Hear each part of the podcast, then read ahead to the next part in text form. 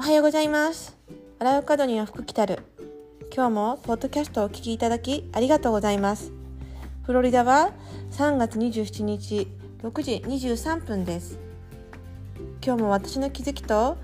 私が選んだ言葉をシェアしていきます。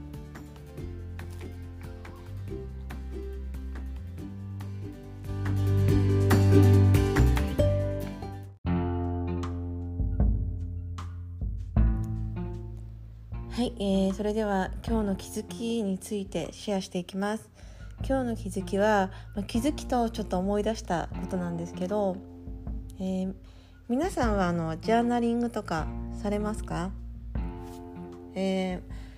私は結構子供の頃ジャーナリングしてたことに気がついたというか思い出して結構あの書くことが書いてたんですよね。あの文通をしていたりとかあの離れてる友達。あのなんだろう。たま子供の頃にちょっと馬に乗馬をしてた時があってその乗馬のあの本雑誌にペンフレンドっていうのがコーナーがあったんですね。あの全国でこう馬に乗ってる子たちがあの文通相手を探している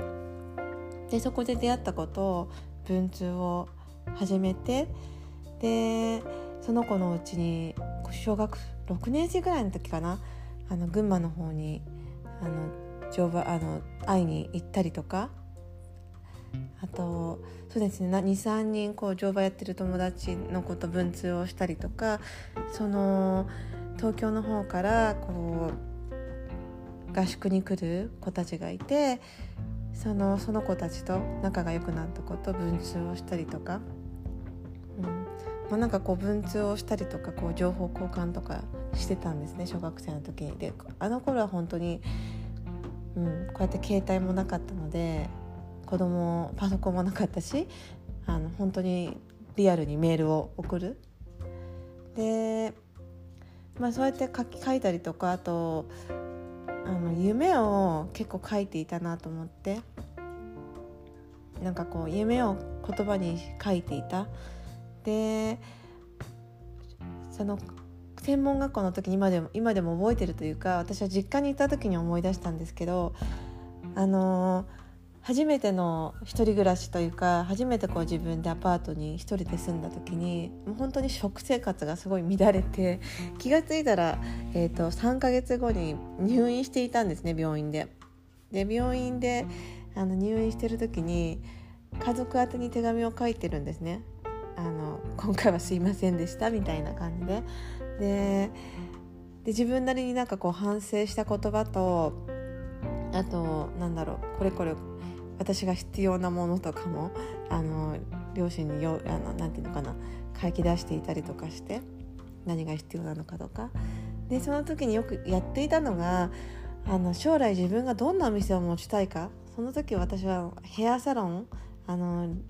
利用師になるのが目目標だったので自分がいつかこう独立してあの多分その時のやっぱり目標が 30, 30歳だったと思うんですね。父親がこう30歳の時にこう自分のお店を構えていた。子供その時まだ子供3人いたのかな？プラスその家とあとお店を自分のお店を独立して持っていた。でそういった形がこう自分の中で目標になっていたんだと思うんですけど、まあ、父親の後を追う感じで私も30歳になったらこういうお店を構えていて制服はこういう感じでみたいなことをその入院中に書き出していたんですね。で,、うん、でそれから、まあ今、今最近本当に自分が書くかなと思ったらあんまりこう書くことってしてなかったんですね。でこのポッドキャストを始めたことやなんだろうこうなんか節目節目の目標っていうのがこう短い期間でたくさん出てきた。今までだったらあの新年の抱負みたいにして書くことが多かったんですけど最近はこう節目そのまあ3週間とか春分の日とかあと1ヶ月1ヶ月後とかそういった感じで日々のこう目標がだんだんと増えてきてそれに伴って書くこと今必要なことだったりとか今必要な言葉だったりとかを書き出すことが増えています。であとその書き出すこととあとそうですね私はポッドキャスト他のポッドキャストの方の聞くことが多いんですけどその今まで聞いていた人よりもまた新しい人がどんどん増えてきてで、まあ、今断捨離をしているんですけど断捨離をしていたりとか部屋の片付けをしたりとか歩いてる時とかあのキッチンに立ってる時とかもう常になんかこうあのヘッドホン耳につけて今本当コードレスのがあるあるじゃないですか。だからそれがすごい便利でだいたい耳にそれをつけて家の中でもずっと聞いている状態。でまあ、面白いなと思うのが自分がポッドキャストを始めて今までこうインスタなんかでもこう読んでいた文章。プラスその耳から入ってくる言葉が増えていくいくとあのネガティブな言葉よりもポジティブな言葉を聞くことが多い。私がこう選んで聞いている方のポッドキャストもインスタグラムで見ているこう言葉選んで自分が読んでいる言葉なんかも全てなんかこうポジティブなことが多くて。でそこからまた自分もなんかこう何て言うのかな前向きになる言葉を聞いて前向きになれている。で昨日ねちょっと面白いことがあったんですけどあのなんだろうこう悪口を言う人の心理っていうのをちょっと YouTube で見てから寝たんですねで悪口を言う人の心理ってあこうなんだこうなんだっていろいろこう書き出してるうちにあの目から入ってくる言葉でもあのそのネガティブな言葉ってやっぱり見たくないんだなと思って人間って。まあ、その悪口を言う人の心理自体もやっぱりこうなんかこうドロドロする感じ。その言ってた方がその悪口を言う人の中の体の中も血流はドロドロになっちゃうんですよって。そのやっぱりこうエネルギーが落ちる。悪循環を自分で作り出しているこう悪口を言うことで。で結局その自分にそれが戻ってくる、うん、なんかこう人をやっぱりこう妬んだりとか恨んだりとか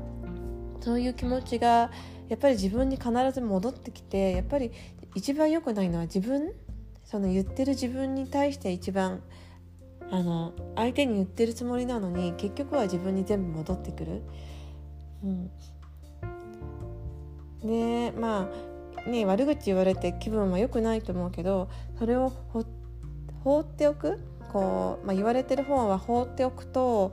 自分の成長につながる。こう結局はやっぱり、うん、それを受け入れちゃうと一緒になって自分も悪口言っちゃうことになるから結局引きずり下ろされちゃうんだなってことにも気がついて、うん、そうですね。まあなんかこう、まあ、ちょっと話がずれちゃったんですけど、まあ、自分がこうあの自然と見る言葉だったりとか聞く言葉だったりとか読む言葉だったり吐く言葉っていうのは全てなんかこうアファメーションみたいになってるんだなと思って、うん、なので、うん、これからもなんだろうな。私はやっぱりなんかこういいこと良い言葉を使っていきたいしあの周りでこう成長している人たちとかあの周りでこう楽しいことを発信している人たちと一緒になってなんかこう自分のエネルギーも高めていきたいなと思いました。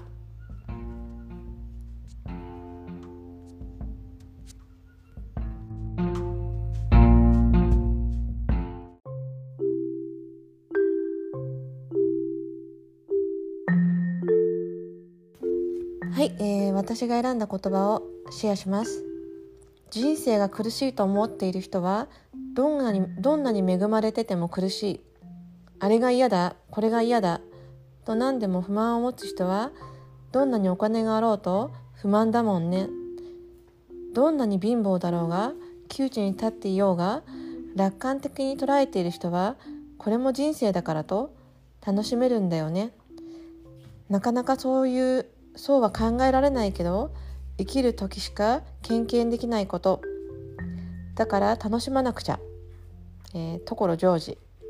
はい、えー、今日は所ジョージさんの私も子供の頃から大好きな所ジョージさんなんですけどの言葉を、えー、シェアしました。はい、えー、すいません今目の前に子供がいて子供があの早く起きてきて絵を描いてるんでちょっとあの音が入っちゃうかもしれないんですけど、えー、そうですねあの昨日はあの昨日のちょっと話につながるのかなと思うんですけどやっぱりこうなんだろう愚痴だったりとかあの不安だったりとかって言葉についつい出ちゃうかもしれないんですけどあの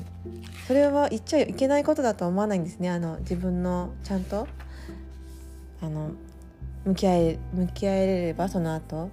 愚痴を言ってその後にこうプラスの方に持っていけたらそれでいいと思うし。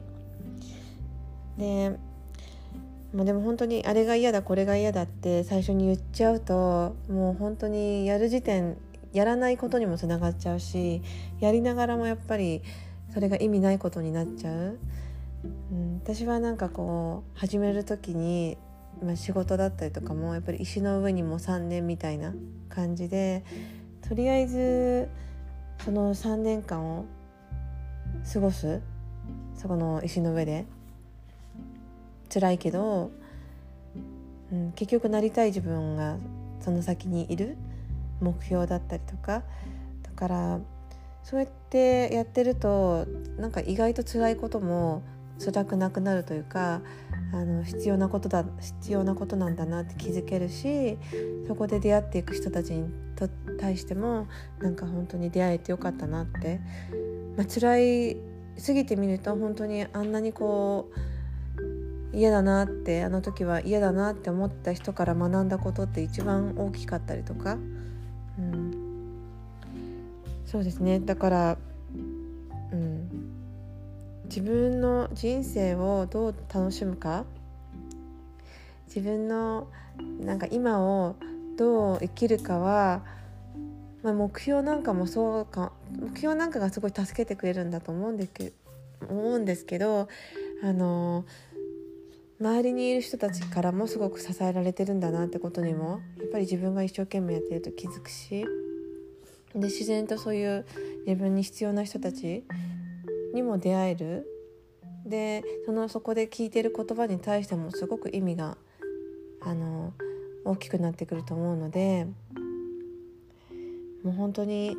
今しかで経験できないんだなって生きてるから経験できる、ままさにそうだなと思って、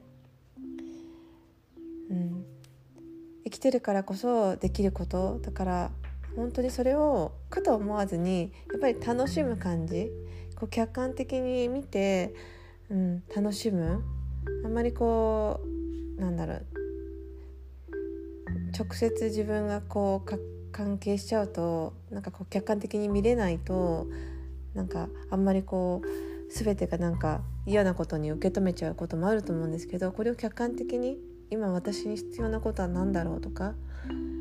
今私はこういうところにいるんだなとかって見えてくるとまた見方も変わるし考え方も変わっていくのかなと思いました。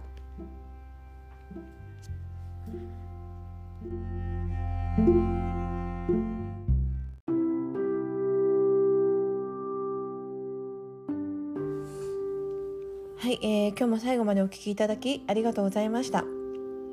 えー、私もこうやってポッドキャストに自分の声をレコーディングしながらあの自分を自分であの励ますというか自分の目標に向かって頑張ろうっていつも思いながらあの喋っています。あとは本当に気づかせてもらっている感じですね本当にあの自分の目標があってあこうなりたいんだってで、うん、自分でこうお話ししながらあの自分の本当に思っていることが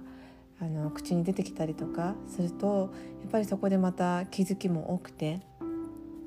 でそうですね。うん。これからも私も頑張って目標に向かってコツコツやっていきます。はい、えー、それではどうぞ皆さん良い週末をお過ごしください。今日も本当にありがとうございました。それではまたね。バイバイ。